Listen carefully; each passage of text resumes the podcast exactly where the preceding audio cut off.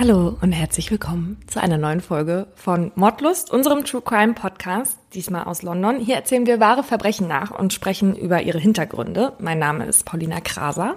Und ich bin Laura Wohlers. Wir erzählen uns hier gegenseitig jeweils einen Kriminalfall, von dem die andere nichts weiß. Und deswegen bekommt ihr auch unsere ungefilterten Reaktionen mit. Wir kommentieren die Fälle und hier wird auch mal gelacht, das ist aber nie despektierlich gemeint. Und heute geht es bei uns um Sadisten, also um Menschen, die Lust oder Befriedigung empfinden, wenn sie andere leiden sehen. Ja, deswegen an dieser Stelle vielleicht einmal der Hinweis, wir reden heute über Täter, die während ihrer Taten menschenverachtend handeln und sie haben auch einen Sexualbezug. Das ist hier also nicht eine der leichten Folgen. Vorher geht es erstmal um Linda O'Keefe. Und zwar war das ein elfjähriges Mädchen, das vor 46 Jahren brutal ermordet wurde. Und ihr Foto hing bis vor ein paar Monaten noch an der Pinnwand der Mordkommission in Newport Beach in Kalifornien und konnte jetzt endlich abgenommen werden, weil der Mörder von Linda gefasst wurde. Und zwar mit einer neuen Ermittlungsmethode der genetischen Genealogie. Das hört sich jetzt fancy an, aber das ist eigentlich nur, also damit ist nur die DNA-Analyse gemeint, die genutzt wird, um Verwandte zu finden zum Beispiel. Solche DNA-Analysen werden von mehreren Firmen in den USA angeboten und der bekannteste Anbieter heißt GED Match. Und da können dann zum Beispiel adoptierte Kinder ihre DNA-Daten hochladen, um nach ihren biologischen Eltern zu suchen. Und wenn die ihre Daten auch in dem System hochgeladen haben, dann gibt es eben ein Match. Und der Gründer des Unternehmens meinte 2018 in einem Interview, dass die Seite schon 10.000 adoptierten Kindern geholfen hat, ihre Eltern zu finden. Ja, was hat das jetzt mit Lindas Fall zu tun? Fragst du dich wahrscheinlich, Paulina? Ähm, genau, wenn man sich nämlich bei GED Match anmeldet, erklärt man sich damit einverstanden, dass die Daten unter Umständen an die Polizei weitergegeben werden.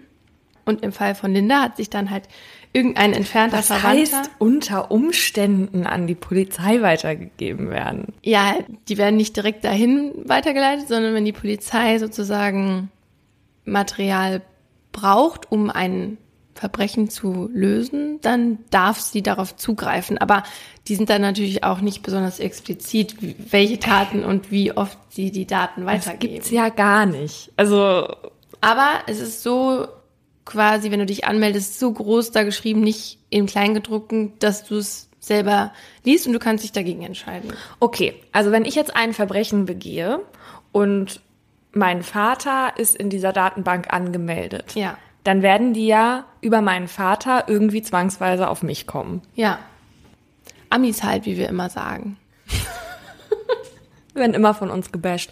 Ich finde halt, also versteht mich nicht falsch, ich finde das ja toll, dass Verbrechen aufgeklärt werden. Ich finde es nur komisch, dass man über Leute, die nichts mit mir zu tun haben, zu meinem Vater jetzt nicht unbedingt gehört, aber weißt du, also über irgendwelche Verwandte dann Rückschlüsse auf mich ziehen kann.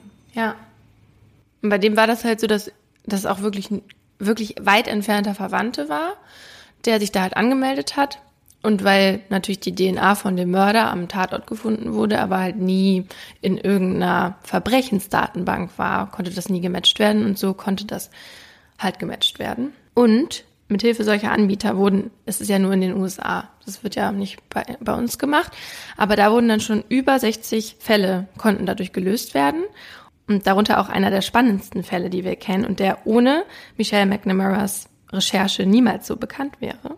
Welcher Der Fall ist das? Golden State Killer? Genau. Der Golden State Killer konnte nämlich im April 2018 durch die genetische Genealogie identifiziert und dann auch festgenommen werden. Ja, da ist das Ergebnis hier jetzt natürlich gut. Ja. Trotzdem finde ich es spooky, was die alles mit unseren Daten machen können. Und wie wir wissen, ja auch mit meinen. Weil ich ja bei drei verschiedenen Anbietern jetzt irgendwie bin. Also alle meine Verwandten sollten sich in Obacht nehmen. Vielleicht sollte ich denen das irgendwann mal sagen, Ja, vielleicht verhinderst du so auch die Verbrechen, die die planen. wenn ich denen das sage, ja. Ich schreibe einen Brief an alle. Aber vorher erzähle ich dir jetzt erstmal meinen Fall. Acht Stück Kabelbinder, mindestens 37 Zentimeter lang. Vier Stück Klebeband, zwei Paar Einmalhandschuhe, fünf Stück Kondome, Müllsäcke dick, Cutter und Klingen, Kondom mit Schwarzpulver gefüllt, Explosivkapseln, Brandkapseln, Beil, Schwefel und Salzsäure. Das steht so auf der Liste. Die Liste für die nächste Frau.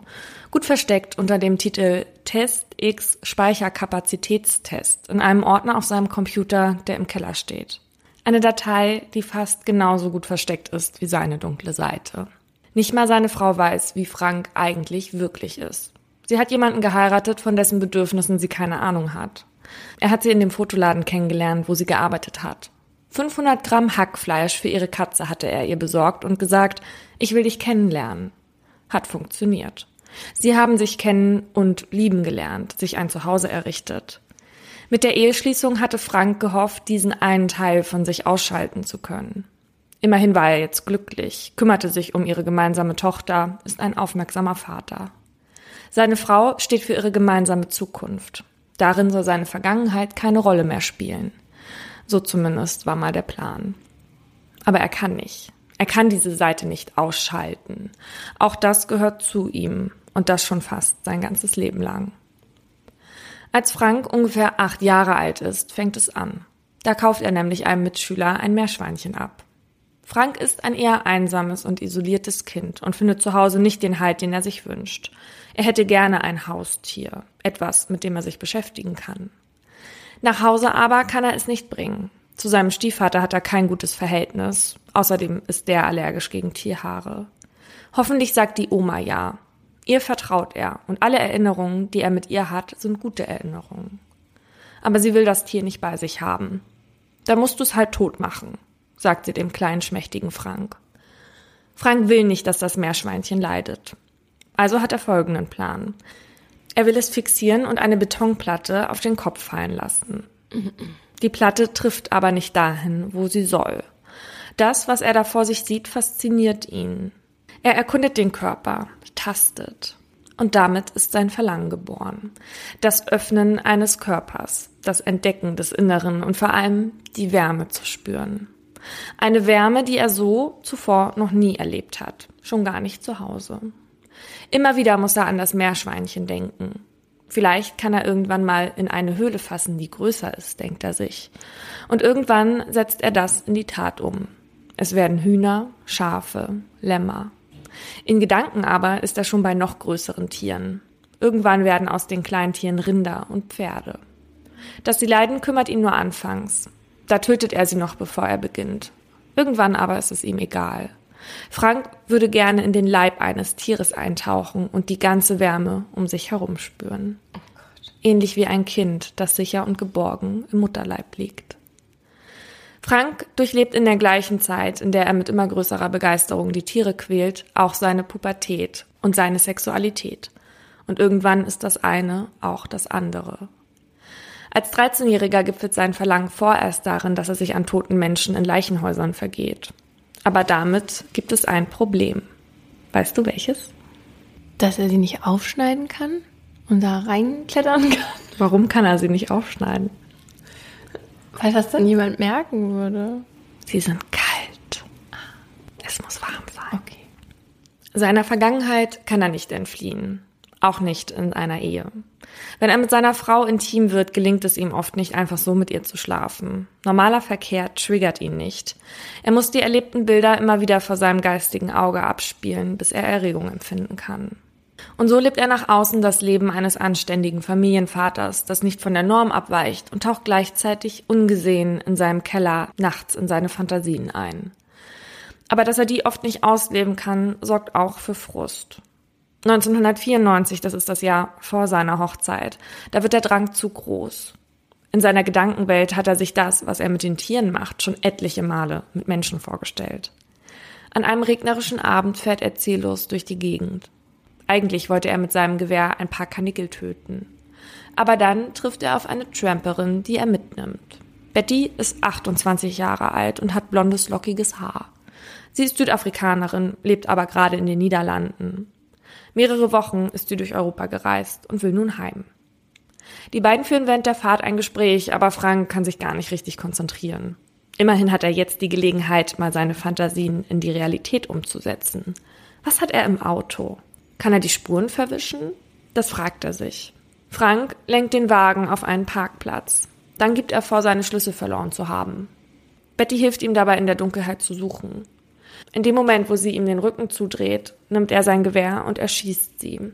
Danach vergeht er sich mehrmals an ihrer Leiche und trifft Maßnahmen, um eine Identifizierung zu verhindern. Was macht der dann? Also er zerteilt die Leiche und nimmt die Hände mit wegen der Fingerabdrücke. Betty wird am nächsten Tag in den Niederlanden gefunden. Ein Verdächtiger kann nicht ermittelt werden. Befriedigend war die Erfahrung aber nicht. Sie war Frank nicht grausam genug. In seiner Vorstellung war alles anders und viel brutaler. Auf dem Tisch von Franks Mutter liegen Tarotkarten. Die Karte des Todes wurde heute schon auffällig häufig gezogen. Als Frank und seine Mutter da so vor den Karten sitzen, überkommt es ihn. Er hält nicht mehr stand und gesteht seiner Mutter, was er getan hat. Und die glaubt ihm nicht. Frank war schon immer ein fantasievoller Junge, der gern Geschichten erzählt hat, sagt sie. Er will sich wichtig machen, denkt sie, und lässt die Sache auf sich beruhen. Ein Fehler. Denn das sollte nicht Franks einziger Mord bleiben. Fast zwei Jahre nach seinem ersten Mord im Oktober 96 begegnet er nach einem Streit mit seiner Frau der Prostituierten Kerstin. Während die beiden Sex haben, schießt er ihr von hinten in den Kopf. Auch ihre Leiche zerstückelt und öffnet er. Und, das sage ich jetzt nicht, damit es möglichst anschaulich, brutal ist, sondern weil es nachher wichtig für die Aufarbeitung ist, er schneidet ihr das Herz heraus und legt es ihr zwischen die Beine. Ein Autofahrer entdeckt den Leichnam. Der ist absichtlich nicht gut versteckt. Dafür würde Frank keine Mühe aufwenden. Seine Taten sollen gesehen werden und sie sollen Furcht in anderen Menschen auslösen. Trotz des Geständnisses an seiner Mutter fliegen seine Taten bisher nicht auf. Aber seine Frau überrascht er mit seinem neu erlernten Wissen über den menschlichen Körper. Das Herz ist so groß wie eine Faust oder die Gebärmutter hat die Größe einer Birne. Das wusste sie bisher nicht. Frank erklärt es ihr. Eine Person aber scheint ihm auf die Schliche zu kommen. Die Tante seiner Frau. Also beschließt er, sie zu beseitigen. Seitdem gilt sie als vermisst. Die Polizei vernimmt Frank sogar dazu, aber wieder gelingt es ihm, sich hinter seiner scheinbar bürgerlichen Fassade zu verstecken. Seine Interessen verlagern sich aber nach diesem Mord. Es geht ihm jetzt nicht mehr nur um die Wärme. Er erkennt den Reiz, der in ihm ausgelöst wird, wenn andere Menschen leiden. So bringt er nur wenige Wochen nach dem Mord an seiner angeheirateten Tante auf äußerst brutale Weise eine weitere Prostituierte um, nachdem er sie stundenlang mit einem Feuerzeug und seinen Zähnen quält. Seinen Zähnen? Ja. Oh Gott. Sein letztes Opfer ist kein Mensch. Er muss vorher an einem anderen Objekt üben, was er alles anstellen kann, damit die tatsächliche Erfahrung dann auch wirklich befriedigend ist. Frank kauft ein Schaf, bringt es zu einer verlassenen Hütte in einem Wald und fesselt es. Er stellt sich vor, das wäre sein nächstes Opfer. Eine junge, hilflose Frau, ihm schutzlos ausgeliefert. Er spricht mit ihr, also mit dem Schaf. Erklärt ihr, dass er ihren Körper gleich explodieren lassen wird. Und er stellt sich vor, dass das Blöken eigentlich Schreie sind. Zwei Ladungen Sprengsätze präpariert er am Schaf, macht sich eine Zigarette an und zündet die Lunte. In meinen Gedanken heißt das Schaf Erna. Warum? Weil es einen Namen braucht. Rest in peace, Erna. Natürlich möchte er diese Erfahrung jetzt auch mit einem Menschen machen. Die Einkaufsliste für die Utensilien hat er ja bereits auf seinem Computer gespeichert. Gedanklich hat er sich schon ganz darauf eingestellt, sein nächstes Opfer zu quälen. So wie Erna. Doch nachdem die Tante seiner Frau vermisst wird, erzählt Franks Mutter einer Familienangehörigen von seinem Geständnis. Der lässt die Geschichte keine Ruhe und sie vermutet, dass Frank etwas mit dem Verschwinden der Tante zu tun haben könnte. Also informiert sie die Polizei und Frank wird festgenommen. Damit endet seine Mordserie. Also jetzt hat die Mutter ihm dann doch geglaubt. Wie viele Jahre später? Ich weiß gar nicht, ob sie das wirklich geglaubt hat. Sie hat einfach mit jemandem darüber gesprochen und die Person hat es dann geglaubt. Okay. Es war jetzt relativ schnell hintereinander alles, oder? Also 94 war sein erster Mord und ähm, 2000 wird er verurteilt. Ah, okay. Also sagen wir mal so, innerhalb von fünf Jahren hat er das gemacht. Okay, dann ist es doch eine längere Zeit gewesen. Es waren halt auch viele Tiere immer noch dabei. Hm. Die Medien schaffen ein Bild eines Monsters, berichten genau über Franks abscheuliche Taten und geben ihm den Namen Rhein-Ruhr-Ripper. Frank wird im Jahr 2000 vom Schwurgericht wegen vielfachen Mordes zu einer lebenslangen Haftstrafe verurteilt. Das Gericht ordnet die Einweisung in die forensische Psychiatrie an. Der Gutachter spricht ihm eine verminderte Schuldfähigkeit zu. Frank hätte eine schwere seelische Abartigkeit im Sinne einer progredinten sadistischen Perversion vor dem Hintergrund einer Borderline-Störung entwickelt. Seine Frau lässt sich noch vor der Urteilsverkündung von ihm scheiden. Und hier enden die meisten Geschichten über den Rhein-Ruhr-Ripper. Seine Taten wurden medial ausgeschlachtet, der Bösewicht sitzt hinter Gittern. Zeit für den Abspann. Aber das ist eigentlich ein Fehler, besonders in dem Fall von Frank Gust. Denn auch sein Leben geht weiter. Und nur weil der Fall als aufgeklärt gilt, ist für Frank noch lange nicht geklärt, was eigentlich in seinem Leben alles schiefgelaufen ist. Und das würde er gerne verstehen. Und deswegen lohnt es sich, hier mal genauer hinzusehen. Und deswegen gibt's von mir jetzt im zweiten Teil einen Erklärungsversuch. Frank Gust sagt, dass es ihm nach all den Jahren im Gefängnis, was zum jetzigen Zeitpunkt 19 sind, nicht möglich ist, eine einheitliche Sicht auf seine Taten zu haben. In dem Buch Der Rhein-Ruhr-Ripper versucht er gemeinsam mit der Kriminologin und Therapeutin Petra Klages seine Vergangenheit aufzuarbeiten. Dort beschreibt er, dass er auf seine Taten fast immer mit Grauen, Entsetzen und mit tiefster Verachtung gegen sich selbst zurückblickt. Aber er kann nicht sagen, dass er seine Verbrechen bereut. Denn das würde für ihn bedeuten, dass er den unabdingbaren Willen haben müsste, so ein Verbrechen absolut nie wieder begehen zu wollen. Und darüber auch hundertprozentige Gewissheit zu haben. Und diese Gewissheit hat er nicht, sagt er selbst. Hm. Es gibt Momente, in denen er mit seinen Gedanken und Gelüsten abschweift. Und dann ist da halt wieder dieser Drang in ihm. Frank hat Frauen früher als eine Art Schlachtvieh angesehen, wenn er von ihnen angetan war. Und hier zeigt sich ganz gut, wie Sadisten über ihre Opfer denken. Denn sie werden verdinglicht, dienen einem Zweck, werden benutzt und werden dann weggeworfen. Über all die Jahre ist es ihm zwar schon gelungen, seine Gewaltfantasien weitestgehend aus seinem Alltag zu verbannen, aber eben auch nur fast. Eine Zeit lang, so erzählt er Petra Klages, habe er immer, wenn er eine bestimmte TV-Moderatorin gesehen hat, teilweise tagelang Gewaltexzesse gedanklich durchlebt.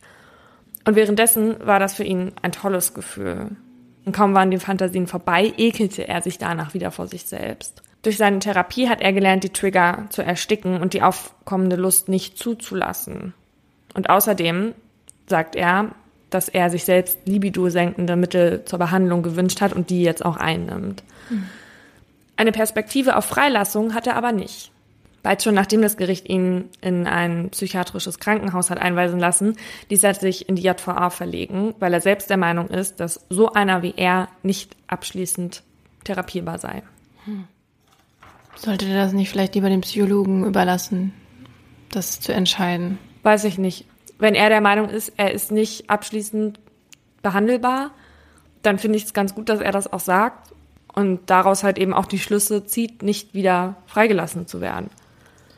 Ja, ich meine, wenn sich jemand gegen eine Therapie wehrt, kann man ihn ja auch nicht therapieren. Der, der ne? ist, ähm, also der, der durchlebt schon eine Therapie, der hat auch eine Therapie gemacht. Aber er Ach wollte so. einfach nicht in das psychiatrische Krankenhaus.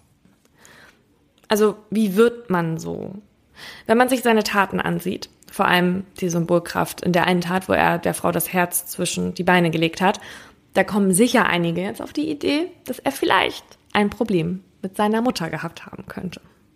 Und das ist aber trotzdem hier schwierig, zu einer finalen Aufklärung zu kommen, weil die Antwort darauf, ob er zu seiner Mutter ein gestörtes Verhältnis hat, fällt unterschiedlich aus, je nachdem, wen man fragt. Gust behauptet, dass er in seiner Kindheit hauptsächlich emotionale Kälte und Missbrauch erlebt hat. Als sein neuer Stiefvater bei ihm und der Mutter einzog, änderte sich viel. Das hier sind jetzt Franks Schilderungen. Die Mutter hat dazu in Interviews, soweit ich weiß, nie Stellung bezogen. Kuscheln mit der Mutter morgens im Bett wurde vom Stiefvater verboten. Er durfte nicht mal mehr das Schlafzimmer betreten. Jede Art von sichtbaren Gefühlen wie Trauer oder Freude war nicht mehr gern gesehen. Und außerdem wurde nach Franks Aussagen sein Stiefbruder bevorzugt behandelt, so dass Frank sich immer mehr zum Einzelgänger machte. Und er erzählt, dass ein Nachbar ihn sexuell misshandelt und ihn vermietet haben soll. -mm. Seine Mutter und sein Stiefvater sollen davon nicht nur gewusst haben, sondern auch finanziell davon profitiert haben. In der Zeit hätten sie sich plötzlich viel, viel mehr leisten können, als eigentlich für die beiden üblich war. Und selbst wenn sie nicht daran beteiligt gewesen wären, dann hätte es, so sagt er, genug Anzeichen für den Missbrauch gegeben, die sie nicht hätten übersehen können. Einnässen zum Beispiel, Klauen, notorisches Lügen. Und außerdem habe Frank das sagt er in einem Interview, seine Kuscheltiere unten aufgeschnitten und penetriert. Frank Gust macht ziemlich viele Angaben darüber, was in seiner Kindheit schiefgelaufen ist. Bestätigt werden konnte bisher aber davon nicht wirklich was. Wobei ich auch nicht wirklich sagen kann, ob jemals jemand wirklich danach gesucht hat. Also mhm. versucht hat, das zu überprüfen, was in seiner Kindheit schiefgelaufen ist. Weil im Endeffekt, wozu sollte man auch, könnten sich andere Menschen denken. Mhm. Der Täter ist ja jetzt gefasst. Fragt man die Mutter, so scheint es, als hätten die beiden ein gutes Verhältnis zueinander. Als würden sie sich gegenseitig dabei unterstützen, herauszufinden, was in Franks Vergangenheit schiefgelaufen ist. Einmal habe sie von ihm wissen wollen, was genau vorgefallen ist, was er getan hat. Er schrieb ihr einen Brief zurück mit allen Einzelheiten der Taten, der sie total überforderte. Auch das ist Teil des Sadismus. Nicht nur während der Tat die Opfer quälen, sondern auch danach Angst und Schrecken verbreiten. Seine Mutter sagt, Frank hätte eingesehen, dass sie doch nicht so schuldig ist, wie er zunächst dachte, und dass sie ihn liebt, egal was ist. Das erzählt sie zumindest in den Interviews. Frank findet nicht gut, dass sich seine Mutter so in das Licht der Öffentlichkeit drängt und dort beteuert, wie sehr sie ihn liebt, sich aber gleichzeitig nicht mal nach einer ärztlichen Untersuchung, bei der geklärt werden sollte, ob Frank Krebs hat, bei ihm gemeldet hat, um nach dem Ergebnis zu fragen. Nicht, dass er das moralisch verurteilen dürfte, das sagt er selbst. Diese Vorwürfe kann er niemandem machen. Aber er ärgert sich darüber, dass in den meisten Reportagen und Filmen, die über ihn gedreht werden, er quasi nicht zu Wort kommen kann. Sehr wohl aber seine Mutter, die seiner Aussage nach nicht die ganze Geschichte erzählt, weil die halt eben auch mit seinem Missbrauch anfängt. Und wenn das tatsächlich seine Geschichte sein sollte, dann bringt uns das natürlich auch näher an den Ursprung seines Sadismus. Manche Opfer kehren irgendwann die Rollen um, indem sie etwas oder jemanden quälen, was schwächer ist als sie, damit sie eben in der Situation nicht die Opfer sind, sondern die Täter. Natürlich entschuldigt keine Erklärung Gusts Verhalten. Zitat Was ich damals tat, war schlichtweg bestialisch und unmenschlich. Und das gefällte Urteil sehe ich nach wie vor als absolut richtig und angemessen an. Ja, was ich tat, bedauere ich weit tiefer, als man mir wohl zutraut. Doch alle normalen Gefühle und Gedanken in Bezug auf meine Verbrechen ändern nichts an dem, was ich getan habe. Es ist meine Verantwortung. Ebenso wie es auch meine Verantwortung ist, alles mir Mögliche dafür zu tun, um sicherzustellen, dass von mir und meinen perversen Fantasien für kein Lebewesen jemals wieder irgendeine Gefahr ausgeht. Und deswegen will Frank Gust für immer im Gefängnis bleiben. Bei einem sexuellen Sadisten, wie er es ist, ist die Gefahr zu hoch, dass er Menschen sowas wieder antun könnte, meint er. Es kommt mir total besonders vor, dass er so eine Meinung über sich hat und es auch noch so sagt. Also ich habe selten gelesen, dass ein Täter so offen ist und auch in, in, in einer Weise so selbst reflektiert und ja, bin ganz erstaunt. Ich finde vor allem schade, dass das nicht öfter genutzt wird. Gerade bei so einem Täter, der ein eigenes Interesse an der Aufarbeitung hat also aus diesen Erkenntnissen kann man ja viel ziehen und in diesem Fall würden Veröffentlichungen von Tätern dann auch Sinn ergeben. Total. Es ist halt nur wichtig, dass der Journalist oder die Sendeanstalt, die dahinter steht, das halt genau einordnet und nicht einfach eine Plattform gibt, wo mhm. der quasi ungefiltert oder der oder die Täterin ungefiltert alles rausposaunen kann.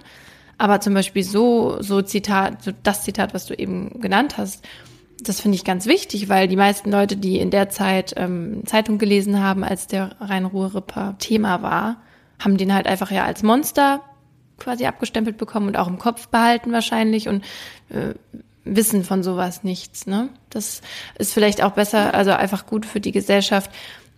Es gibt, also, dass es vielleicht nicht so viele Monster gibt, wie die Presse uns glauben lassen will, sondern dass es einfach Leute mit Problemen sind, mit psychischen Krankheiten. Dieser Fall war so ein bisschen painig für mich, weil ich mich erst mit einem anderen Fall beschäftigt hatte, von dem ich nach einigen Medienberichten, die ich gelesen hatte, erstmal der Annahme war, dass er gut zu dem Thema Sadismus passt. Und das war das Horrorhaus von Höxter. Das wurde ja medial schnell unter dem Begriff Sadismus verbucht. Aber mit solchen Fachbegriffen, die die Psyche betreffen, muss man offenbar sehr vorsichtig sein. Und wir müssen uns ja auch immer noch mal da durchwursteln und fragen ja im Zweifel auch Experten. Bei Höxler kam jetzt auch noch hinzu, dass der erste Gutachter Sadismus auch bescheinigte. Aber im darauffolgenden Gutachten von der forensischen Psychiaterin Dr. Nalai Sameh hieß es dann, dass der Angeklagte gar nicht zu Sadismus fähig wäre, weil er intellektuell so schlicht ist, dass er gar nicht begreifen könne, wie es anderen ginge und deswegen auch keine Freude an ihrem Schmerz haben könnte. Und für mein Aha habe ich deswegen mit Dr. Sameh gesprochen, um zu erfahren, wie man Sadismus eigentlich diagnostiziert. Ähm, und das ist so hat sie mir verraten, wie wenn man einen Knochenbruch diagnostiziert. Also bestimmte Merkmale müssen erfüllt sein, ansonsten ist es halt kein Knochenbruch oder halt eben kein Sadismus. Um zu einem Ergebnis zu kommen, muss man aber erstmal versuchen, die Gesamtpersönlichkeit des Begutachteten zu begreifen. Das heißt, sie fangen an mit der biografischen Anamnese, mit der Herkunft, mit der Familie, lassen sich Kindheit und Jugend schildern, Erziehungsstile, prägende Einflüsse, Werte, die im Elternhaus gegolten oder auch nicht gegolten haben. Äh, die Schul- und Berufsbiografie, die Pubertätsentwicklung, eine sehr ausführliche Sexualanamnese, gerade wenn es um Sexualstraftaten geht. Und dann fragen sie natürlich explizit nach den entsprechenden Vorlieben und nach den entsprechenden Fantasien und nach äh, Orgasmus auslösenden Fantasien. Außerdem sucht man bei dem Tatmuster nach sadistischen Praktiken, Mustern oder Motiven.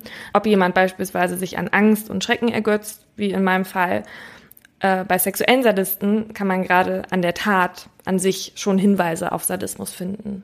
Im sexuellen Bereich schauen Sie sich an, ob es Praktiken gibt, die äh, besonders auf das Quälen und Demütigen äh, der anderen Person abzielen und äh, ob das eben zu einem bestimmten gesteigerten Erlebnis führt.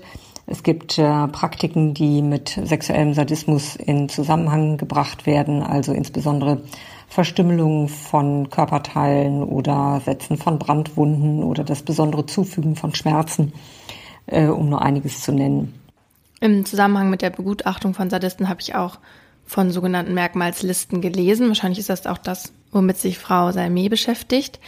Und zwar gibt es da sozusagen drei verschiedene Gruppen, in die man diese Merkmale unterteilen kann. Mhm. Und die erste Gruppe hatte sie gerade ja schon genannt. Das ist dieses physische Verletzen und Foltern, wo man eben etwas verstümmelt und so weiter. Und die zweite Gruppe bezieht sich auf die ritualisierten Handlungen und Demütigungen.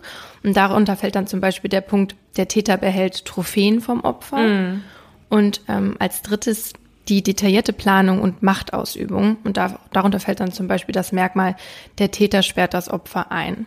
Genau, und wenn dann ja eine gewisse Menge an diesen Merkmalen zu finden ist, dann ist es eher wahrscheinlich, dass der Gutachter die Diagnose sexueller Sadismus stellt. Frank Gust hatte die Taten auch sehr lange vorher geplant. Sieht man ja auch an dieser Einkaufsliste und so. Der wollte halt dann auch, dass es perfekt für ihn ist, damit sein, seine Lust maximal gesteigert werden kann während der Tat. Und hatte Frank Gust im Gespräch mit seinem Gutachter denn offen zugegeben, dass ihn die Taten sexuell befriedigt haben? Ich gehe mal stark davon aus, gerade weil man heute so viele Einzelheiten über seine Taten weiß. Weil das ist ja nicht immer so, dass die Täter das danach zugeben. Ja. Ne? Und deswegen sind diese Merkmalslisten ja auch so gut.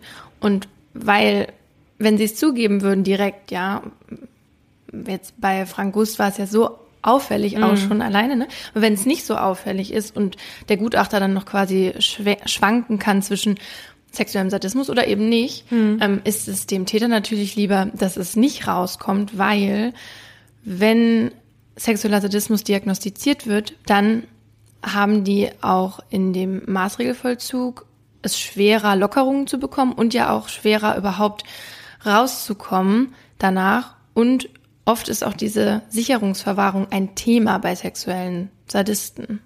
Aber dessen müssen sich die Täter ja dann auch erstmal bewusst sein. Richtig, ja.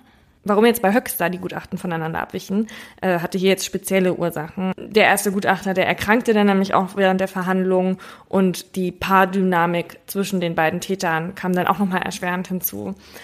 Aber im Gegensatz zu dem Paar aus Höxter war Frank Gust, so sagen halt viele, der Paradesadist. Mhm. Was mir dabei nicht so ganz klar war, kann Frank Gust im Nachhinein wirklich in den guten Momenten Entsetzen über seine Tat empfinden, weil er sie ja so lange im Voraus geplant hat und sie dann auch währenddessen so genossen hat. Dass er nachher womöglich sagt, naja, das ist schon ein großes Problem, dass ich das habe oder dass er sich auch schämen mag oder dass er seine Neigungen selber als deviant erkennt, äh, das ist äh, ohne Zweifel möglich.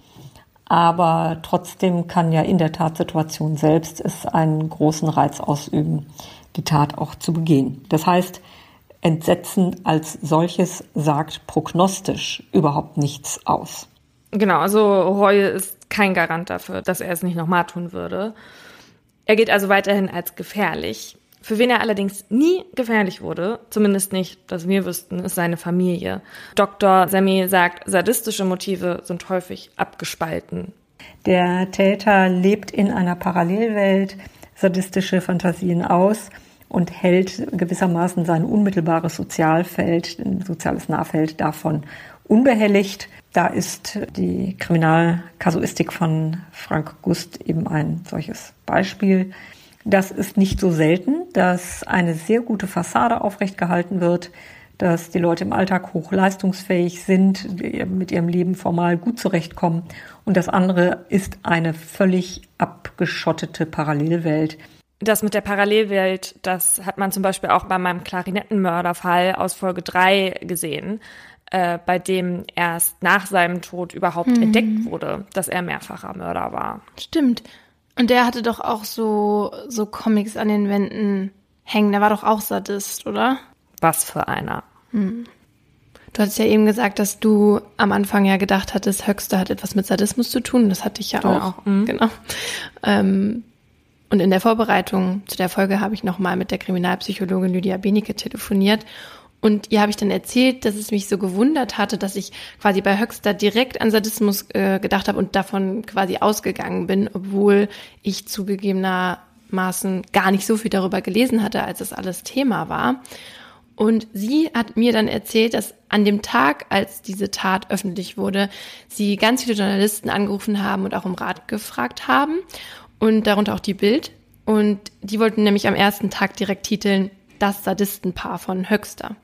Und äh, Lydia meinte dann zu den Redakteuren, dass sie das jetzt noch auf keinen Fall schreiben können, mhm. weil sie eben noch gar nichts über die Motive des Paares damals wussten.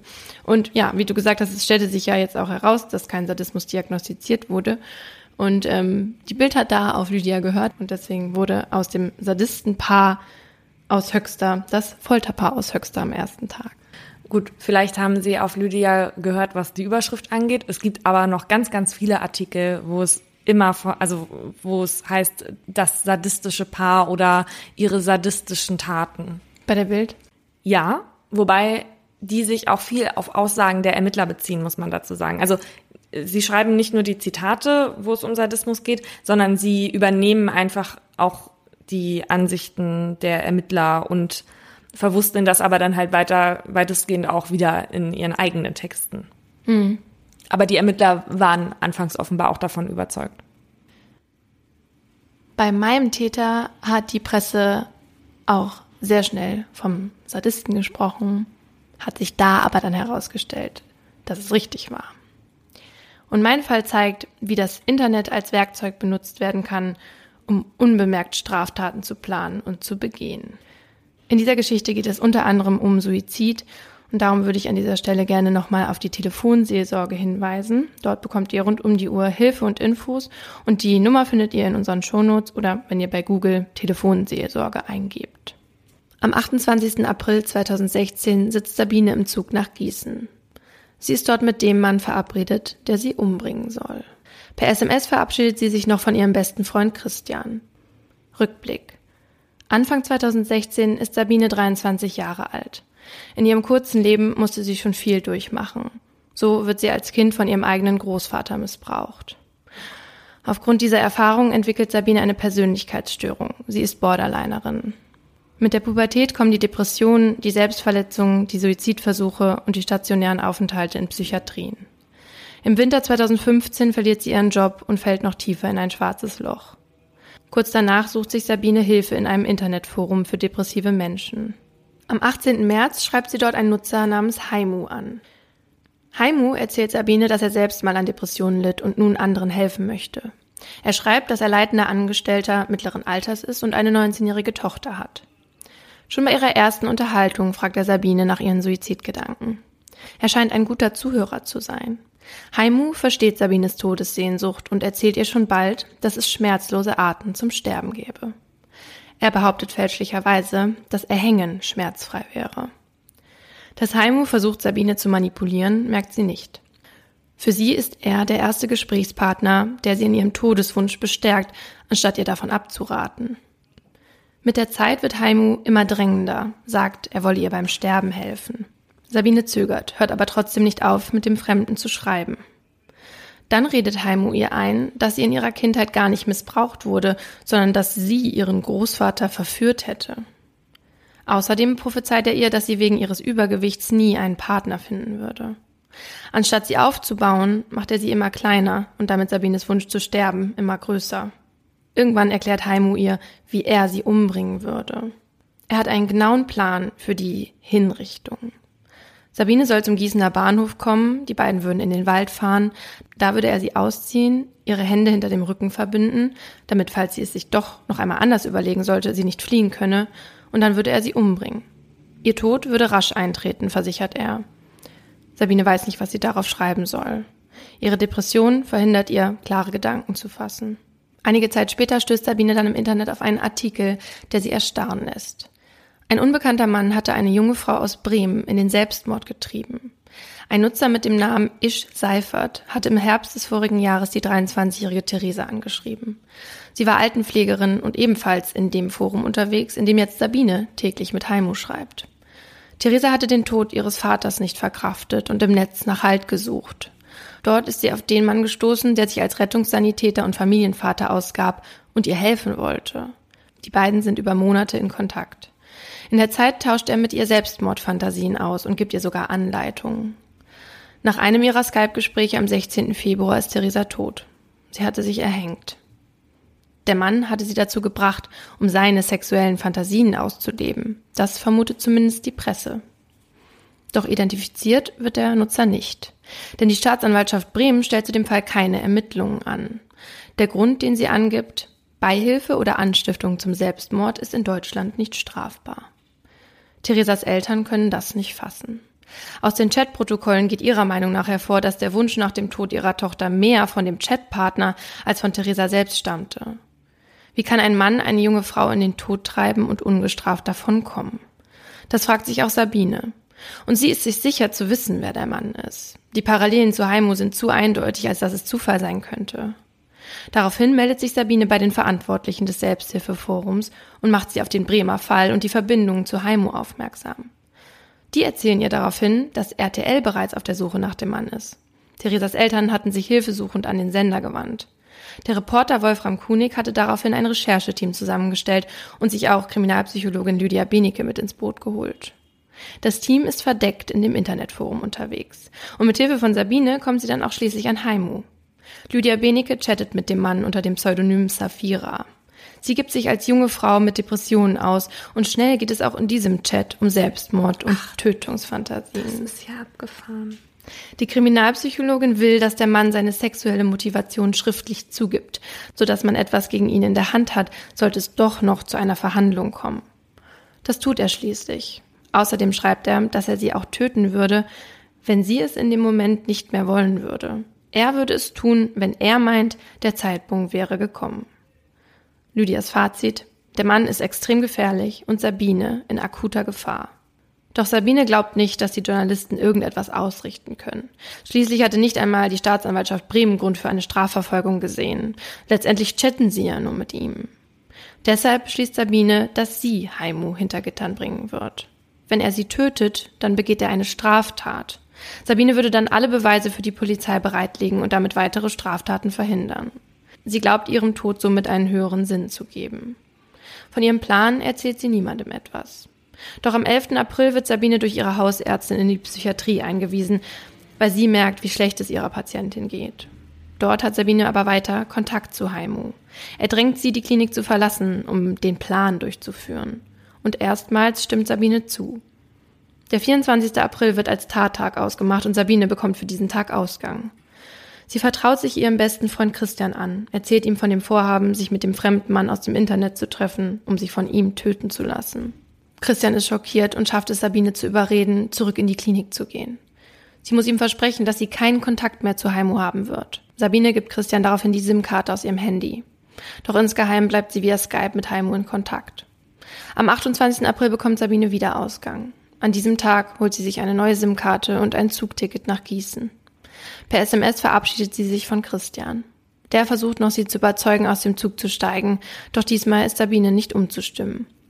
Christian ist verzweifelt. Schließlich ruft er den Reporter Wolfram Kunig an, den er durch Sabine kennt. Er bittet ihn um Hilfe. Kunig schlägt vor, sich mit Sabine in Frankfurt zu treffen und macht sich sofort auf den Weg. Christian schafft es Sabine zu überreden, sich zumindest vor dem Treffen mit Haimu noch kurz mit dem Reporter zu treffen, um noch mehr Beweise gegen den Mann festzuhalten. Gegen 21 Uhr steigt Sabine also am Frankfurter Hauptbahnhof aus, um dort Wolfram Kunig zu treffen. Mit viel Überzeugungskraft schafft es Kunig, Sabine zu überreden, nicht auf den Plan des Mannes einzugehen. Sie hätten genug Beweise gesammelt, um ihn hinter Gitter zu bringen, sagt er. Ob das wirklich stimmt, weiß Kunig nicht. Das weiß er selber nicht? Nee, das sagt er nur, um sie zu stoppen. So. Dann wird die Polizei kontaktiert und gemeinsam ein Plan aufgestellt, um den Mann festzunehmen. Dann, plötzlich, vor laufender Kamera, ruft Heimo an. Er fragt Sabine, was sie anhat. Pullover und Jeans, antwortet sie. Und was drunter? Normale Unterwäsche, sagt sie. Die beiden verabreden sich für den späten Abend am Gießener Bahnhof. Polizei, Fernsehteam und Sabine machen sich auf den Weg dorthin. Um ein Uhr nachts kommt ein übergewichtiger Mann, deutlich älter als 50, auf Sabine zu, die vor der Bahnhofshalle steht. Er sieht so gar nicht aus wie der Mann, den er selbst beschrieben hatte. Die beiden gehen schnell zu Heimus Auto. Dann greift die Polizei zu und durchsucht den Mann. Er hat eine kleine Flasche bei sich und ein Taschentuch. Später wird sich herausstellen, dass es sich um K.O.-Tropfen handelt. In seinem Auto finden die BeamtInnen Abschleppseile, die teilweise schon zu einer Schlinge geknotet sind, und Kabelbinder. Gott. Kunig und sein Kameramann kommen dazu. Was machen Sie hier? fragt der Reporter.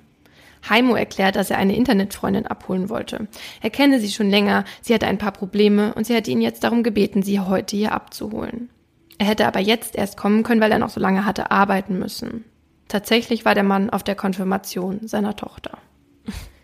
Dann fragt der Reporter noch, ich würde gern wissen, was Sie den Eltern von Theresa sagen wollen. Keine Antwort. Was sagen Sie den Eltern von Theresa, die Sie in den Selbstmord getrieben haben?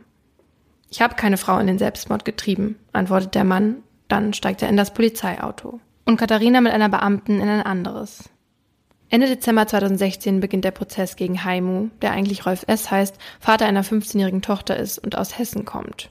Und der mehrfach wegen sexuell sadistisch motivierten Taten vorbestraft ist. Spannend wird, ob Rolf S. überhaupt verurteilt werden kann. Normalerweise ist in Deutschland nur die vollendete Tat bzw. der Versuch strafbar. Bei diesem Fall ist es aber ja noch nicht einmal zu dem Versuch der Tötung gekommen.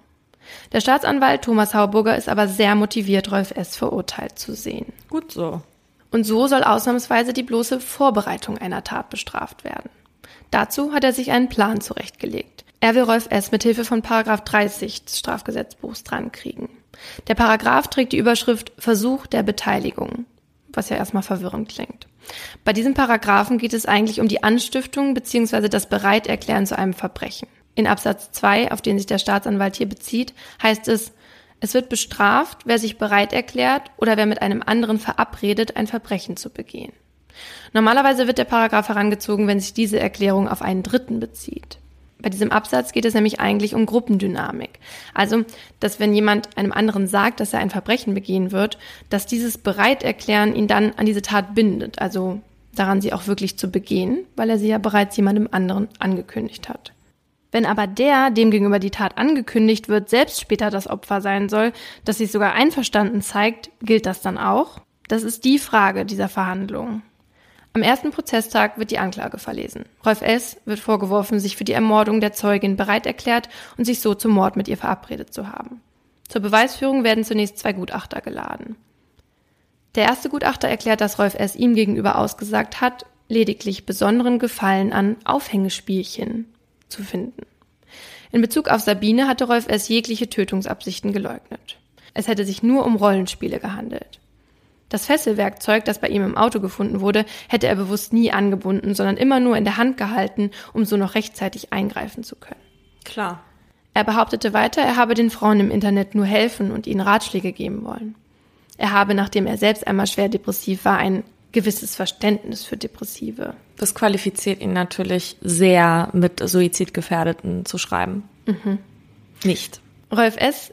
sei sich keiner Schuld bewusst und hat daher im Gespräch mit dem Gutachter auch keinerlei Reue gezeigt. Die endgültige Diagnose lautet sexueller Sadismus und volle Schuldfähigkeit. Dann wird ein zweiter Gutachter in den Zeugenstand gerufen, der sich mit Sabine beschäftigt. Dieser sagt, dass es bei ihr kein ernsthaftes Verlangen nach Selbstmord gegeben habe, dass es nicht ihr freier Wille war, sondern dass die Krankheit aus ihr sprach.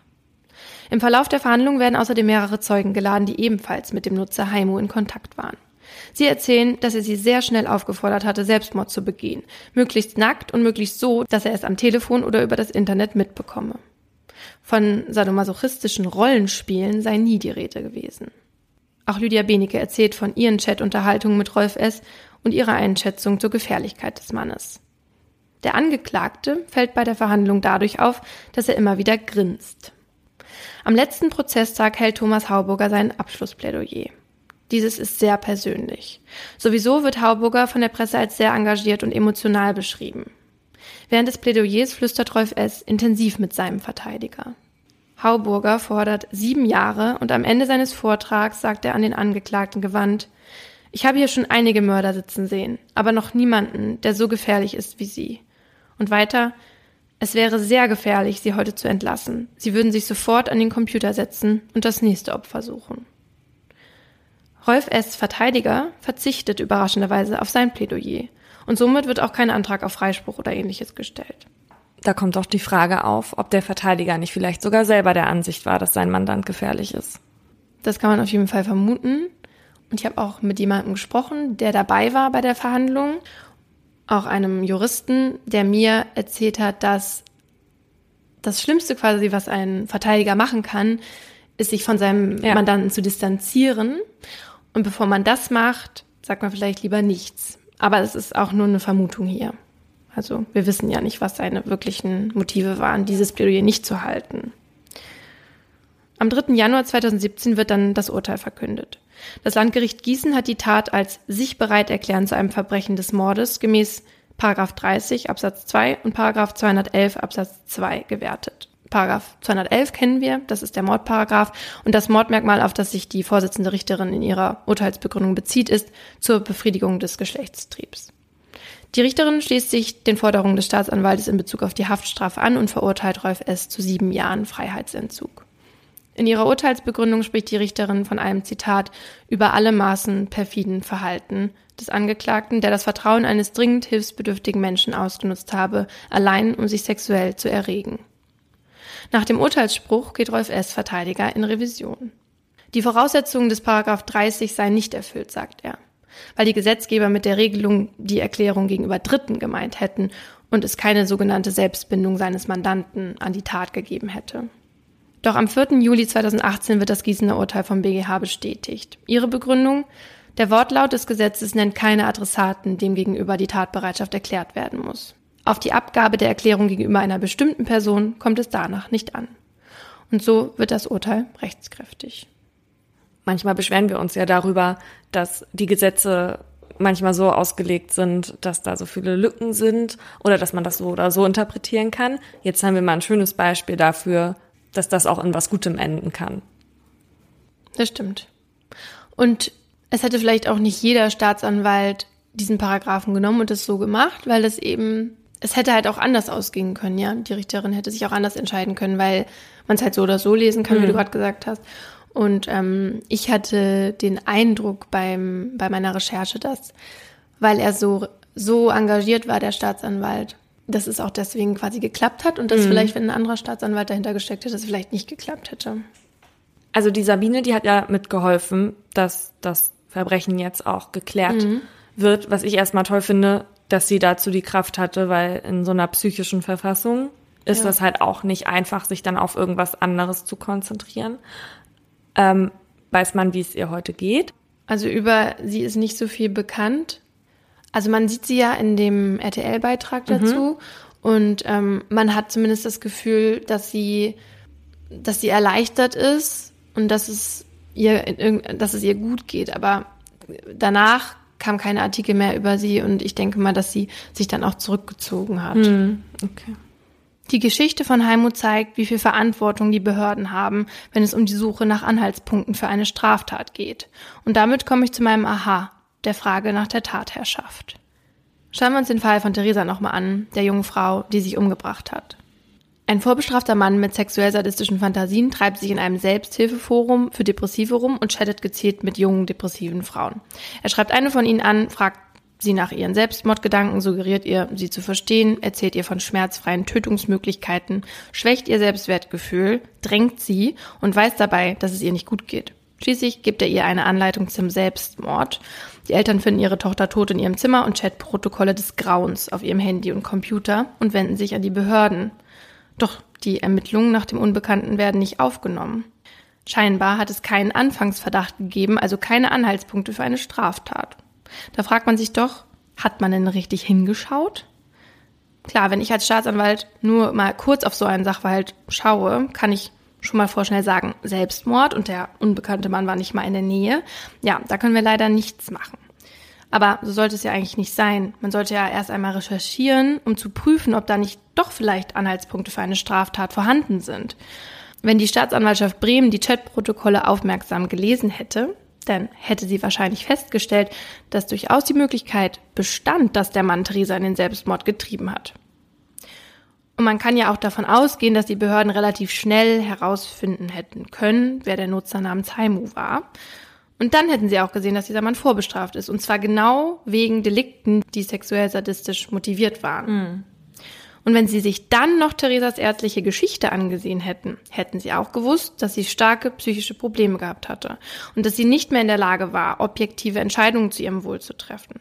Und wenn sie all das gewusst hätten, dann, aber auch erst dann hätten sie entscheiden können, ob es genug gewesen wäre, um den Fall vor Gericht zu bringen. Also, die Staatsanwaltschaft, die wusste von den Chats. Ja, die lagen den Ermittlern und der Staatsanwältin vor. Ah, okay. Sie können ja so jetzt wirklich glücklich sein, dass bei der zweiten jungen Frau so viel passiert ist, was diese Tat am Ende verhindert hat, weil ansonsten hätten die vor genau dem gleichen Ergebnis gestanden wie bei der Theresa. Aber er wollte sie ja umbringen. Aber er hätte das doch als Selbstmord aussehen lassen, oder nicht? Ja, wahrscheinlich hätte er das so geplant. Die Frage ist, ob er es geschafft hätte, aber ja, du hast recht. Will ja nur sagen, eventuell hätte es auch noch ein weiteres Opfer gegeben und dann hätten sie wieder vor dieser gleichen Thematik stehen können. Also ist das eigentlich nur deren Glück, weil hätte es jetzt dieses andere Opfer gegeben, dann hätten sie sich nämlich die Frage stellen müssen, ob sie das nicht hätten verhindern können. Genau. Aber stellen wir uns jetzt mal vor, die Staatsanwaltschaft Bremen hätte ein Verfahren beantragt. Welche Art von Anklage hätte man denn vorbringen können? Weil wir wissen ja, dass Selbstmord keine Straftat ist und somit die, Be die Beihilfe oder Anstiftung dazu auch nicht. Aber hier gibt es ein paar Parallelen zum Sirius-Fall, den ich bei unserer Tin-Concession erzählt habe. Das Video verlinke ich dann euch auch nochmal in den Show Notes. Bei so einem Sachverhalt ist es nämlich wichtig herauszufinden, wer die Tatherrschaft hatte. War es Theresa? Wollte Theresa wirklich sterben?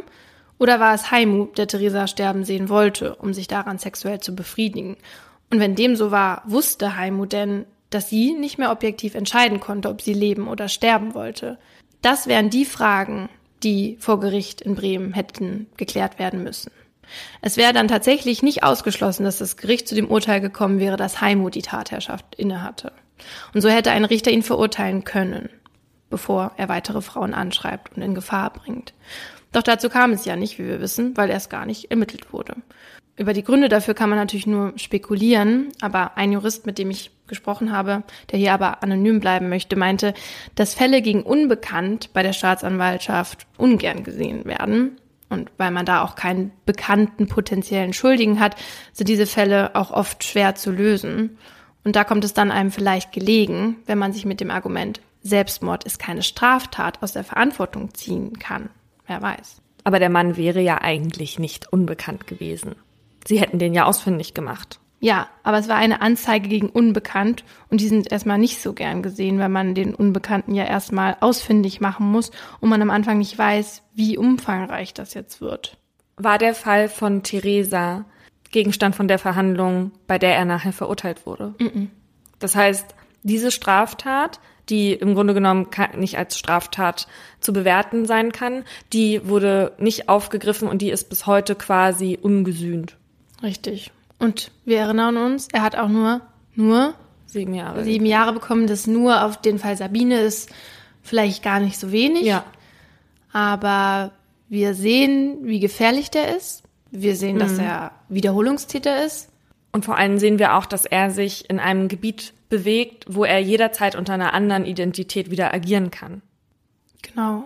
Und in Nürnberg, also die Staatsanwaltschaft Nürnberg, ist wohl auch gerade dran, eine, ja, eine Anklage vorzubereiten, weil es da wohl auch wieder einen ähnlichen Fall gegeben hat. Und wenn es dazu kommt, dann kann es möglicherweise sein, dass er, dass eine Sicherungsverwahrung für ihn in Betracht kommt. Aber ja, die sind, die sind in der Vorbereitung und man, man weiß halt darüber jetzt gerade noch nicht. Und es geht da um einen Fall, der vorher stattgefunden hat, der bisher aber noch nicht klar war, dass Genau. er das war. Genau, darüber weiß Ah, man noch okay. nichts. Was ja aber feststeht, ist, hätten ein paar engagierte Journalisten und ein Staatsanwalt aus Gießen nicht die Motivation gehabt, diesen Mann zu finden und zur Verantwortung zu ziehen, dann wären vielleicht noch andere oder ja, möglicherweise andere junge Frauen zu Opfern von Heimo geworden. Ich muss ja gestehen, dass ich so ein bisschen skeptisch war, als wir gesagt haben, wir wollen uns mal mit Sadisten beschäftigen, weil es eben halt auch eine von jenen Taten ist, die man so schwer nachvollziehen kann, möchte man sagen. Und dann ist mir aber aufgefallen, dass wir uns in einer anderen Folge gar nicht so weit weg von dem Thema schon mal ähnlich mit einer Thematik bef- befasst haben. Und zwar, weißt du, welche ich meine? Mordlust. Ja. ja. Bei deinem Fall. Gerade bei meinem Fall, weil er erstens sexuell motiviert war. Sadismus weiß ich gar nicht, ob das zu der Zeit, in der Peter Kürten, also der Vampir von Düsseldorf, da schon so verbreitet war, dass man überhaupt geguckt hat, ob er Sadist ist oder sadistische Züge hat. Was mich halt so an den Sadismus erinnert hat und was ich so plakativ finde, auch für die Täter oder Täterin, dieses Verlangen danach, die Angst in den Augen des Opfers zu sehen. Und das hatte Peter Kürten quasi ja perfektioniert, weil er nach seinen Taten, nachdem bekannt war, dass irgendwer wieder umgebracht wurde oder Opfer wurde, ist er durch die Stadt gelaufen und hat extra den Leuten gelauscht, die sich das gegenseitig erzählen, damit er die Reaktion in den Menschen sehen kann. Das finde ich bei meinem Mordlustfall und bei den Sadisten wirklich sehr perfide. Total. Pauline und ich haben euch ja jetzt zwei Fälle von sexuellen Sadisten vorgestellt. Und bei unserer Recherche ist uns aber auch die Frage gekommen, ob es auch nicht sexuelle Sadisten gibt. Und die gibt es. Da geht Paulina gleich nochmal drauf ein. Aber wissenschaftlich gesehen bezeichnet Sadismus ausschließlich den sexuellen Sadismus, bei dem es immer um die Erregung und Befriedigung sexueller Bedürfnisse geht. Und wenn wir jetzt den Begriff Sadist hier verwendet haben, dann meinten wir damit den sexuellen Sadisten. Aber sexueller Sadist ist nicht gleich sexueller Sadist. Und das habe ich nämlich aus dem Buch von Lydia Benecke mit dem Titel Sadisten gelernt. nämlich eines der Ziele der Autorin war es, den, dem Leser zu verdeutlichen, dass es gefährliche und ungefährliche sexuelle Sadisten gibt. Und die ungefährlichen findet man dann häufig in der BDSM-Szene. Weil auch sie kann es erregen, wenn sie ihr Gegenüber demütigen und quälen können. Aber eben nur in einem vorher mit dem Gegenüber abgesprochenen Rahmen, in einem Spiel, zu dessen Regeln der andere zugestimmt hat, weil er es eben auch erregend findet. Und der Gegenpart in einem BDSM-Spiel mit einem Sadisten ist dann der Masochist, den es eben antören, Kontrolle abzugeben und Schmerzen zu erfahren. Für alle, die davon noch nie etwas gehört haben. Was die einvernehmlichen von den gefährlichen Sadisten in Bezug auf die sexuelle Erregung unterscheidet, hat mir Lydia so erklärt. Die einvernehmlichen sexuellen Sadisten, die ich interviewt habe, haben alle unabhängig voneinander gesagt, sie möchten einen Menschen, der ihnen eben sympathisch ist und der ihnen so sehr vertraut und sie hinreichend mag, dass dieser Mensch ihnen diese absolute Kontrolle geben will über sich, seine Psyche und seinen Körper und das sehen sie als ein Geschenk. Und dieses Geschenk ist das, was die einvernehmlichen sexuellen Sadisten maximal kickt. Sie sagen auch, dass die Vorstellung, etwas Ähnliches zu tun, was die gefährlichen sexuellen Sadisten tun, also die Straftäter, dass diese Vorstellung sie persönlich in keinster Weise erregt, weil sie sagen, einen Menschen gegen seinen Willen festzuhalten, ihm körperliche Gewalt zuzufügen, ihn im wahrsten Sinne des Wortes zu zerstören, das ist nicht die Form von Macht, die sie erregt. Und ein großer Unterschied ist auch die Bindungsfähigkeit der einvernehmlichen Sadisten Ohne diese könnten sie ein, ein Spiel, wie es in der BDSM-Szene üblich ist, gar nicht eingehen. Und seit einigen Jahren wird auch im klinischen Sinne zwischen den einvernehmlichen und gefährlichen Sadisten unterschieden. Sexuelle Vorlieben wie der Sadismus gehören nämlich zu den Paraphilien, also zu sexuellen Neigungen, die deutlich von der Norm abweichen. Und lange Zeit wurden Paraphilien als krankhaft betrachtet. Doch seit 2013 wird ihnen nicht mehr grundsätzlich ein Krankheitswert zugeschrieben, sondern nur noch dann, wenn der Betroffene selbst unter der Neigung leidet oder anderen damit schadet. Und dann wird das paraphile Störung genannt und auch als psychische Störung eingestuft. Ja, weil so ein äh, schwaches, sadistisches Sexualverhalten, das ist ja seit gewissen Büchern deren Namen ich nicht mal erwähnen möchte, eine weit verbreitete äh, sexuelle Praktik zwischen Erwachsenen. Also es ist ja gerade heutzutage überhaupt nicht mehr selten. Genau, und deswegen hat auch Lydia Benecke gefreut, dass es dann irgendwann auch wirklich in einem quasi wissenschaftlichen Rahmen abgesteckt ist, dass es nicht krankhaft ist. Ja. Solange es den Betroffenen nicht schadet und anderen Leuten nicht schadet. Außer so ein bisschen. Und tatsächlich ticken gefährliche sexuelle Sadisten wortwörtlich auch anders. Im Jahr 2012 gelang es einer US-amerikanischen Forschungsgruppe nämlich nachzuweisen, dass gefährliche sexuelle Sadisten Auffälligkeiten bei der Verarbeitung von Eindrücken im Gehirn zeigen. Die Forschergruppe schaute sich mithilfe von Magnetresonanztomographien an, was in den Köpfen von acht sexuell sadistischen Sexualstraftätern im Gegensatz zu sieben nicht sexuell sadistischen Sexualstraftätern beim Anblick von Schmerzen vorging. Allen Versuchspersonen wurden dann insgesamt 50 Bilder gezeigt. Auf der Hälfte der Bilder waren Menschen zu sehen, die gerade Schmerzen erlitten. Zum Beispiel eine Person, der einer anderen mit einer Schere in die Hand schneidet. Mhm. Auf den übrigen Bildern waren Szenen zu sehen, die nicht direkt mit Schmerzen in Verbindung standen. Zum Beispiel nur eine Schere in der Nähe einer Hand. Nach jedem Bild sollten die Versuchspersonen dann angeben, wie stark sie den Schmerz einschätzen, der darauf gegebenenfalls zu sehen war. Sexuell sadistische Straftäter bewerteten den dargestellten Schmerz im Vergleich zu den anderen als stärker. Sie zeigten beim Anschauen der Schmerzbilder auch eine stärkere Aktivität in der linken Seite ihrer Amygdala, die unter anderem eine wichtige Rolle bei der emotionalen Einschätzung von Situationen spielt. Das bedeutet, dass das Gehirn der sadistischen Sexualstraftäter mit ungewöhnlich starken Empfindungen reagiert, wenn es Schmerzen anderer wahrnimmt. Und es gab noch einen Unterschied zwischen den beiden Gruppen. Und zwar zeigte sich nur in den Gehirnen der sexuellen Sadisten eine Aktivität im vorderen linken Teil der sogenannten Insula, also der Inselrinde. Und zwar umso größer, je stärker sie den dargestellten Schmerz einstuften. Besonders die vordere Inselrinde ist an der gefühlsmäßigen Bewertung von Schmerzen beteiligt, aber auch an der Fähigkeit, sich in andere einzufühlen und an sexuellen Lust- und Liebesgefühlen. Was heißt das? Das heißt, dass das Areal von ihnen angeht, also dass sexuelle Lust und Liebesgefühle. Das ist gekoppelt aneinander. Genau, dass das angeht, wenn sie Schmerzen sehen. Mhm. Das geht dann an und leuchtet. Rot. und ich habe mich gefragt, ob der Sadismus eigentlich behandelbar ist.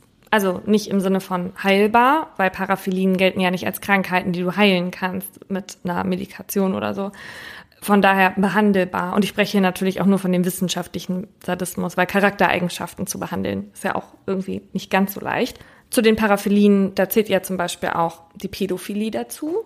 Und ich kann das daran irgendwie besser, besser erklären, weil man sich, darüber haben wir in diesem Podcast ja auch schon mal geredet, seine Sexualpräferenz nicht aussuchen kann. Mhm. Und auch bei der Pädophilie ist es so, dass du selbst mit Therapien meistens zu keinem Ergebnis kommst. Also meistens sind die ergebnisfrei. Du kannst die Trigger versuchen zu unterdrücken, so wie Frank Gust halt eben auch gesagt hat. Man kann es aber nicht wirklich behandeln, höchstens halt mit Verhaltenstherapien dagegen steuern, um zu versuchen, seine eigenen Gedanken unter Kontrolle zu bringen.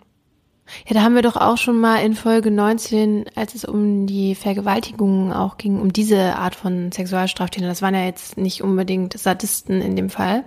Aber da haben wir doch auch mit, äh, mit einer Expertin gesprochen, die erzählt hat, dass man sich zum Beispiel so Tricks aneignet, wie man dann in Situationen, wo man merkt, dass es aus einem rauskommt sozusagen, dass man jetzt eigentlich am liebsten, was weiß ich, die Frau angreift oder ähm, im Fall von sexuellen Sadisten, die gefährlich sind, jemanden quält, dass man ja dann lernen kann, damit umzugehen.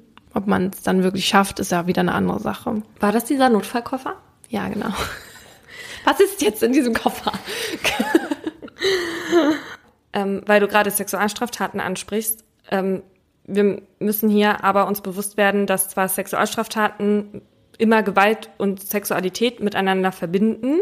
Das ist aber nicht identisch mit dem sexuellen Sadismus. Also die Gewalttätigkeit bei den Vergewaltigungen, die dient ja eher dem Zweck, ohne dass die eigentlichen sexuellen Interessen sadistische Motive haben. Genau, das ist ganz wichtig, weil da haben auch manche Pressevertreter Probleme mit, wenn sie von einem Fall hören, wo es besonders brutal war, wo, wo sehr viele Einzelheiten bekannt sind, die sehr brutal sind, dass oft dann der Fehler gemacht wird, dass dann Sadismus oder sadistisch oder was weiß ich mit in dem in dem Artikel stehen, obwohl das eigentlich eben nicht stimmt. Die meisten Sexualstraftaten sind nicht von sexuellen Sadisten gemacht. begangen wurde. Begangen, sehr gut. Begangen wurde. Begangen worden sind. das war jetzt genau richtig. Genau, es ist nämlich so, dass äh, sexueller Sadismus bei weniger als 10 Prozent der Vergewaltiger diagnostiziert wird. Aber er existiert bei 37 bis 75 Prozent der Menschen, die sexuell motivierte Tötungsdelikte begangen haben. Das habe ich von der MSD Manual. Also bei den Menschen, die jemanden umgebracht haben. Aus sexueller Motivation heraus ist Sadismus schon recht häufig zu finden. Ah, okay. Ähm, ein Sadist kommt ja nicht immer alleine. Was? Übrigens haben wir, ich habe das Gefühl, es, es, kommt jetzt gerade so rüber, als, als gäbe es mega viele. Aber wir beziehen uns hier halt auf die. Und manchmal kommen die nicht alleine.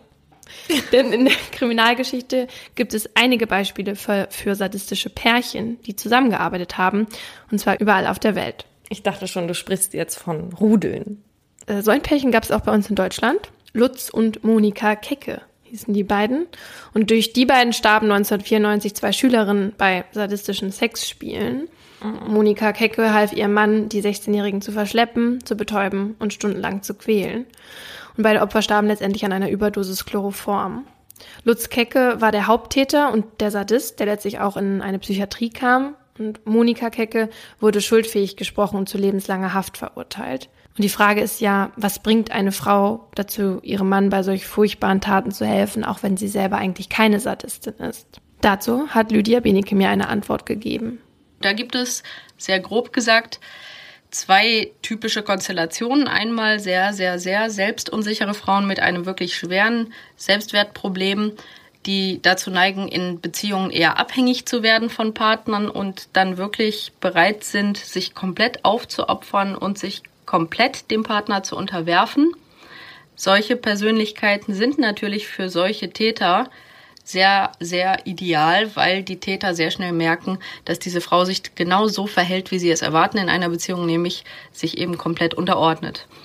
Und die andere Art von Mittäterinnen sind Frauen, die häufig auch in ihrer Kindheit und Jugend traumatische Erlebnisse gemacht haben, emotionale, körperliche, sexuelle und manchmal kann es dazu kommen, dass in so einer Partnerschaft diese Frauen merken, dass ihr Partner ein Täter ist und sich dem sogar aus einer gewissen Eigeninitiative anschließen, weil sie selbst beispielsweise aggressive Gefühle haben, sich auch mal mächtig fühlen möchten und der Täter praktisch ihnen die Möglichkeit eröffnet, in der Komplizenschaft mit ihm zusammen diese Bedürfnisse umzusetzen. Ja, ich glaube, das ist ein sehr gutes Beispiel von dieser Täter-Opfer-Umkehr, von der ich vorhin gesprochen habe, dass man eben auch mal nicht das Opfer ist und gleichzeitig aber selber nicht die führende Hand hat, sondern quasi mit auf diesen Zug aufspringt. Und diese Frauen sagen dann auch oft vor Gericht, wenn das rauskommt, sie waren ja nicht die, äh, die führende Kraft und sie wurden auch von dem Mann beeinflusst und eigentlich sind sie auch das Opfer. Manchmal stimmt das nicht. Aber sie sagen das dann. Mhm. Und es ist also nicht so, dass ein Sadist irgendwie einen Masterplan für eine Komplizin hat und sich diese Frau dann gezielt aussucht. Lydia Benecke bezeichnet die Partnerwahl von Sadisten als Schlüssel-Schloss-Prinzip. Da die Sadisten selbst sehr unflexibel in ihrer Persönlichkeit sind, suchen sie sich dann oft intuitiv den Partner, der in seiner Persönlichkeit ähnlich unflexibel ist. Das Ergebnis sind dann Paare mit einem narzisstischen Ehemann, der sich eine passende Ehefrau mit abhängiger Persönlichkeit sucht. Die abhängige Partnerin merkt aufgrund ihrer Persönlichkeit, nicht wie egoistisch und dominant ihr narzisstischer Ehemann sie behandelt. Auch wenn sie es merken würde, ist ihre Angst, verlassen zu werden, meistens zu groß, um sich dann dagegen aufzulehnen. Und vor allem Frauen mit einem niedrigen Selbstwertgefühl fühlen sich zu egozentrischen, dominant auftretenden Männern hingezogen. Durch die Verbindung mit dem Partner versprechen sie sich, bewusst oder unbewusst, dann Schutz und Teilhabe an dieser Stärke. Und so hatte auch das Gericht im Fall von Monika Kecke geurteilt, dass sie mit der Tat eben die Zuneigung ihres Mannes gewinnen wollte. Kommen wir mal zu den nicht sexuellen Sadisten. Auf jeden Fall musste ich die ganze Zeit an diesen einen Anfangstext des Buches Diary of an Oxygen Thief denken. Der Autor ist anonym. Das Buch ist in den Niederlanden aber ein Bestseller und der Anfang geht so. Ich mochte es, Frauen weh zu tun. Mental, nicht physisch. Ich habe nie eine Frau geschlagen in meinem Leben. Nun gut, einmal. Aber das war ein Fehler. Ich erzähle dir später davon. Das Ding ist, ich hob davon richtig ab. Ich habe es wirklich genossen. Wenn du Serienmörder sagen hörst, dass sie nichts bereuen oder Gewissensbisse haben wegen all der Menschen, die sie umgebracht haben, ich war genauso. Ich habe es geliebt. Mir war es auch egal, wie lange es dauerte. Ich hatte ja Zeit. Ich habe gewartet, bis sie mir komplett verfallen waren, bis sie mich mit den großen Kulleraugen angesehen haben. Ich liebte es, den Schock in ihrem Gesicht zu sehen und die Augen glasig wurden, als sie versuchten zu verstecken, wie sehr ich sie verletzt habe. Und es war legal. Ich glaube, ich habe ein paar von ihnen getötet. Ihre Seelen, meine ich. Und ich glaube, das beschreibt ganz gut, welche Ausprägung dieser Charaktersadismus halt kennt, weil der halt nicht in Gewaltverbrechen oder im Schlafzimmer endet. Der kanadische Persönlichkeitspsychologe Delroy Paulus von der University of British Columbia kam zu dem Ergebnis, dass wenn man zum Beispiel zu den Menschen gehört, die Freude daran empfinden, Insekten zu töten, man mit Wahrscheinlichkeit sadistische Züge in sich trägt. Hm, dass die aber halt Teil einer normalen Persönlichkeitsstruktur sind. Also selbst das, was ich gerade vorgelesen habe von, von dem Typen, der so gerne Frauen verletzt hat, das sind Teile einer normalen Persönlichkeitsstruktur.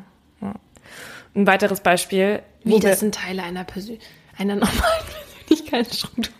Wenn er so, also wenn man so ist, ist, das ist doch nicht normal. Das ist nicht normal, aber es ist in dem Sinne ja kein, wie wir wissen, wissen wissenschaftlicher Sadismus. Du würdest das dann eher dem Narzissmus ähm, zuordnen. Also, also Teil von Persönlichkeitsstörungen, nicht von normalen Persönlichkeiten. Nee, Struktur. Struktur. Ja, also auch, also wenn du jetzt zum Beispiel Fliegen tötest und so gerne, ähm, dann ist es noch nicht irgendetwas, was auffällig ist. Das ist etwas, was du guckst gerade so, so als wäre das völlig wahnsinnig. Also Fliegen ist was anderes, aber andere Tiere. Achso, du hast auch Insekten gesagt. Ne? Ja. ja also es zählt, es ist jetzt nicht, wenn man Kleintiere umbringt, dann ist schon kein, dann ist schon ein Problem. Ich will damit nur sagen, sowas kommt viel häufiger vor, als wir uns das vorstellen. Mhm. So. Und ein weiteres gutes Beispiel dafür sind Kommentare im Netz. Wenn man nämlich weiß, dass die andere Person einen bösen, richtig bösen Kommentar liest und der sie unglücklich macht. Und das ist was, was wir so oft sehen. Mhm. Ich lag hier gestern auf der sehr unbequemen Couch von Laura nachts und habe ähm, mir, also im Feed ist ein Promi-Portal aufgetaucht und da habe ich eine Familie gesehen von irgendwelchen C-Promis. Und als ich das gesehen habe, da wusste ich schon, wie die Kommentare Mhm. darunter aussehen, weil das Kind eben nicht aussieht wie irgendwie so ein Instagram-Baby, was Mhm. immer lacht und toll ist und süß, bla. Und es war halt genauso die ersten zehn und vor allem die ersten zehn meistgelikten Kommentare waren sowas von ekelhaft und unter der Gürtellinie. Und das machen sie natürlich zum einen, um irgendwie selber Likes zu bekommen, aber zum anderen auch, weil ich meine, die wissen ja, dass die Mutter das auch verletzt und dass die sich darüber aufregt und sie machen es trotzdem und sie machen es gerade deswegen, um eben halt einfach nur ihr eigenes Ego aufzuwerten. Das sagt halt Lydia Benecke auch über Alltagssadisten. Diese Alltagssadisten habe ich eben schon angedeutet, bezeichnet man eigentlich eher als Menschen mit einer Mischung aus einer antisozialen und narzisstischen Persönlichkeitsstörung. Also das ist kein pathologischer Begriff und zeigt sich aber, glaube ich, auch ein bisschen bei den Menschen, die so gerne Trash-TV gucken und gerne zusehen, wie zum Beispiel die Freundin vom Wendler heult. Also vielen Menschen, Heult die oft? ja, Okay. habe ich gelesen. Vielen Menschen macht es Spaß, das anzusehen. Und wenn dir das Spaß macht, anzusehen, wie jemand anderes weint, dann weißt du ja, dass du eigentlich in dem Moment kein Empathiegefühl für die Person hast, die gerade weint. Auch wenn es aus den noch so nichtigen Gründen ist, bist du in dem Moment nicht empathisch. Und deswegen glaube ich, dass wir ganz, ganz viele Alltagssadisten unter uns haben. Und vielleicht halt auch einfach mit Abstufungen, ja. Ich habe eine Frage an dich. Hast du eine sadistische Seite an dir? Und ich spreche jetzt natürlich von Alltagssadismus, weil alles andere möchte ich nicht wissen. Aber hast du sie? Und wenn ja, wo merkst du sie? Hm, also ich würde auf jeden Fall sagen, dass ich niemandem wehtun könnte oder sowas jetzt Gewalt antun könnte. Aber ich bringe Insekten um. also Mücken. Okay, die Frage Fliegen ist ja. fange ich und bringe sie raus. Okay, und wenn du das Insekt umbringst, empfindest Mache du ich dabei? ganz langsam und ziehe einzeln die Beine raus. Ob ich dann Erfüllung empfinde? ja. Nee, aber ich muss sie ja töten, damit sie mich in der Nacht nicht pieksen. Genau, aber dann ist es ja eher so, okay, ich tue jetzt, um einfach meine Ruhe zu haben und nicht, weil ich es geil finde. Nein, Das- also ich finde es wirklich nicht geil. Du etwa? Nee, aber ich töte ja auch ein, also ich töte ja nicht mal Insekten. Aber deswegen habe ich dich das gefragt, weil ich habe bei dir noch nie gesehen, dass du irgendwie, wenn es jemandem schlecht ging oder wenn jemand, auch jemanden, den man nicht mag und dem passiert dann irgendwie was Blödes, du hast noch nie gesagt, ähm, oh ja, geschieht dem Recht oder so. Also diese Seite hast du einfach überhaupt nicht an dir. Ich hingegen. Reibst dir die Hände. Wie Mary Bell. Nee, aber, also wir beide verbringen ja schon viel Zeit miteinander und ich habe auch schon manchmal das Bedürfnis, Laura weh zu tun und manchmal mache ich's. Das Ding ist nur, abgesehen von heißem Wasser, und da habe ich mich ja noch nicht rangetraut, hat sie kaum Schmerzempfinden. Und deswegen ist es für mich immer relativ unbefriedigend. Also Fazit ist, wir sind eher keine Alltagssadisten. Manche sagen so, andere so. Wir sind ja hier gerade in London, wie ihr jetzt schon mitbekommen habt. Es ist schön, wieder hier zu sein. Ja. Ich habe dann noch eine Frage an dich. Ich muss mal kurz was holen. Oh Gott. Oh nein, kriege ich jetzt dieses olle Bier schon wieder? Ich will, ich will, Willst du eigentlich mal ein guter Gast sein, ein dankbarer Gast und dein Gingerbier exklusive Schnecke austrinken? Hast, ist immer hast noch du das noch? da. Warum trinkt dein Freund das nicht? Das ist dein. Ich möchte gerne andere Geschenke bekommen. Warum kriege ich sowas? ich will das echt nicht trinken. Und wenn du mich dazu zwingst, bist du sattes. Du weißt ja, dass man in der BDSM-Szene Codewörter hat, wenn man nicht mehr gequält werden will. Mhm. Schwarmendingen Earlycon, sag ich da.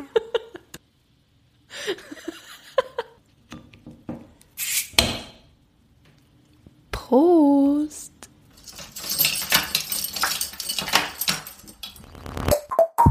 Das war ein Podcast von Funk.